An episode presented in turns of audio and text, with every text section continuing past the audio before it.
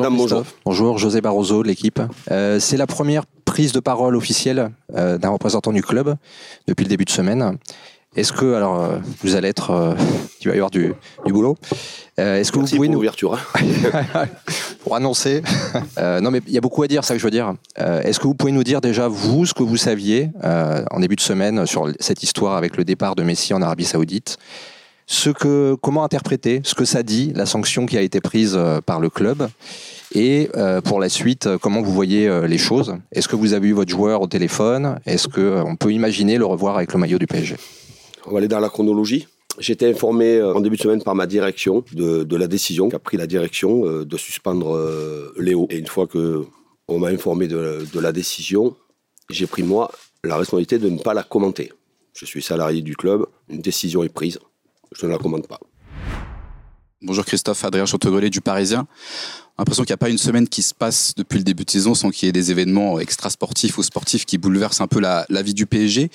Comment vous, en tant en tant qu'entraîneur du PSG, vous visez cet état de crise un peu permanent et comment vous pouvez l'expliquer, vous qui voyez les choses de près au quotidien euh, depuis le, depuis le début de saison Il y a quand même un gros décalage entre tout ce que vous pouvez dire et, écrire et ce que nous vivons, nous, euh, au quotidien. Évidemment que l'actualité de ce début de semaine était euh, la suspension de, de Léo. Il y a évidemment les contre-performances. On ne se cache pas derrière quoi que ce soit. J'insiste sur ça, il y a quand même un gros décalage entre tout ce que vous pouvez dire, tout ce que vous pouvez écrire, tout ce que vous pouvez inventer et la réalité du vestiaire. Ça, c'est la réalité. Vous dire qu'on vit une période agréable, non. Ça, ça, je vous, l'accorde. Mais il y a un objectif à atteindre. Les joueurs travaillent. Ne croyez pas que les joueurs, quand on perd euh, un match, que ça soit à l'extérieur, euh, que ça soit à domicile, que les joueurs sont souriants, qu'ils en ont rien à foutre. Non. Euh, J'ai vu la réaction de mon groupe après la défaite de Lorient. Évidemment que j'ai vu le match, mais j'ai vu aussi la réaction de, mes joueurs. Déjà en début de semaine et tout au long de la semaine, on est tous concentrés et tous concernés. Et on est aussi dans une juste analyse que c'est pas suffisant, mais qu'il y a un titre à aller chercher, que nous avons encore des points d'avance et que ces points d'avance-là, il faut les garder parce que le championnat va, être difficile jusqu'à la fin. Cette saison est une saison très singulière, mais non, pas qu'en France. En Europe, je vois les champions en titre dans tous les autres championnats qui sont euh, quelquefois en difficulté, qui sont quelquefois bousculés, comme nous, nous le sommes euh, actuellement.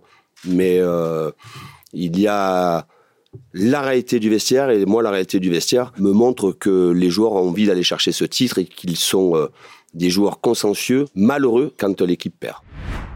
Bonjour Christophe, Nicolas Paillard, Infosport Plus et Canal Plus. Est-ce que vous avez peur avec tout ce qui arrive sur le plan sportif extra-sportif pour cette fin de saison et que ça vous empêche d'aller euh, chercher le titre de champion? Et est-ce que personnellement, c'est de plus en plus dur de vivre tout ce qui s'abat sur le club de la capitale? Merci.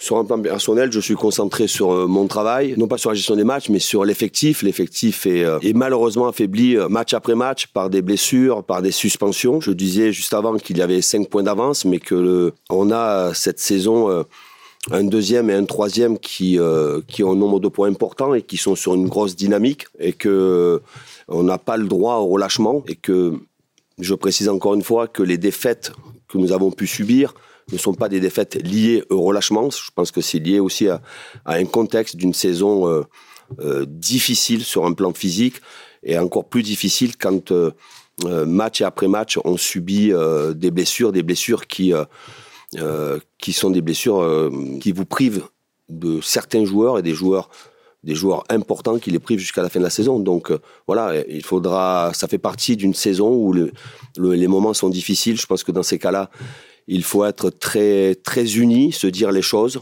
ne pas avoir de non-dit, d'aller chercher, de libérer la parole pour que tout le monde puisse après s'exprimer de manière un peu plus libre, pour euh, que tout le monde soit performant et que tout le monde ait le même objectif, c'est c'est d'être champion euh, en fin de saison. Alors justement, sans Messi, sans Nuno Mendes ou euh, comment est-ce qu'on peut relancer euh, la machine pour assurer justement ce onzième titre et peut-être aussi compter sur Messi dès le retour de sa suspension? Ma chère Sylvaine, je vais répondre par la deuxième partie de la saison. On verra au moment où euh, Léo euh, reviendra. On verra ce qui va se, se passer. Évidemment qu'il y aura des discussions avec l'intégralité du club, mais aussi avec, avec Léo, qui est le premier concerné là-dedans. Ensuite, concernant les, absences, évidemment, Nuno Mendes est, blessé maintenant jusqu'à la fin de la saison. Il y a Juan Bernat, il n'y a plus que lui à ce poste-là. On joue un match par semaine, j'espère que ça va tenir. On travaille tout au long de la semaine avec d'autres options. Avec d'autres options, on a intégré un jeune joueur qui est avec, avec nous. Euh, j'essaye aussi de voir un effectif qui peut pallier des, absences. Concernant le poste d'arrière droit, à la fois Nordi Mukele qui a déjà fini sa saison suite à son opération. Il y a la suspension d'Ashraf. On a travaillé sur qu'une autre option et ça fait partie du métier d'entraîneur euh, de rencontrer des difficultés, des fois des grandes difficultés. Il faut non pas chercher mais trouver, la bonne solution pour que l'équipe continue à être performante à l'extérieur. Bonjour coach, Fabrice Hawkins, RMC Sport. Simplement pour revenir sur euh, Léo Messi, est-ce que vous, euh, vous auriez pris la même décision? Est-ce que vous avez validé cette décision quand vous, avez, quand vous en avez été informé par votre direction? Je n'ai pas eu à prendre la, la décision, j'ai été informé de la décision et je me plie à la décision qui a été prise. Euh, bonjour Christophe, Lucas Blanchard euh, juste en haut pour la chaîne L'équipe. La perspective de perdre Messi et Neymar dans la même intersaison, est-ce que ça constituerait une erreur pour le Paris Saint-Germain? Merci. Je ne peux pas vous répondre à cette question-là parce que la saison prochaine sera la saison prochaine et que l'on doit bien finir notre saison et aller chercher ce 11e titre. Je le répète encore une fois, je ne vous fais pas de la langue de bois. Il reste 5 matchs et je suis concentré sur les 5 matchs qui se présentent. Bonjour Christophe. À quel type de match vous attendez face à cette équipe troyenne qui, semble-t-il, a battu pratiquement toutes ses cartes euh, en vue du maintien? Merci. Vous savez, euh, le dernier déplacement était à Angers, Angers qui était quasiment condamné à la Ligue 2. J'ai vu une équipe d'Angers euh, très joueuse, très dynamique, avec une envie de battre tout simplement le champion en titre et de battre le Paris Saint-Germain. Et je dirais la même chose que avant le match face à Angers. 3 qui a encore quand même l'espoir mathématiquement de, de pouvoir s'en sortir, même si c'est difficile. 3 euh, va recevoir euh, le Paris Saint-Germain, le champion en titre. Les joueurs vont jouer, je pense, sans aucune pression, avec dans un stade où il va y avoir du monde.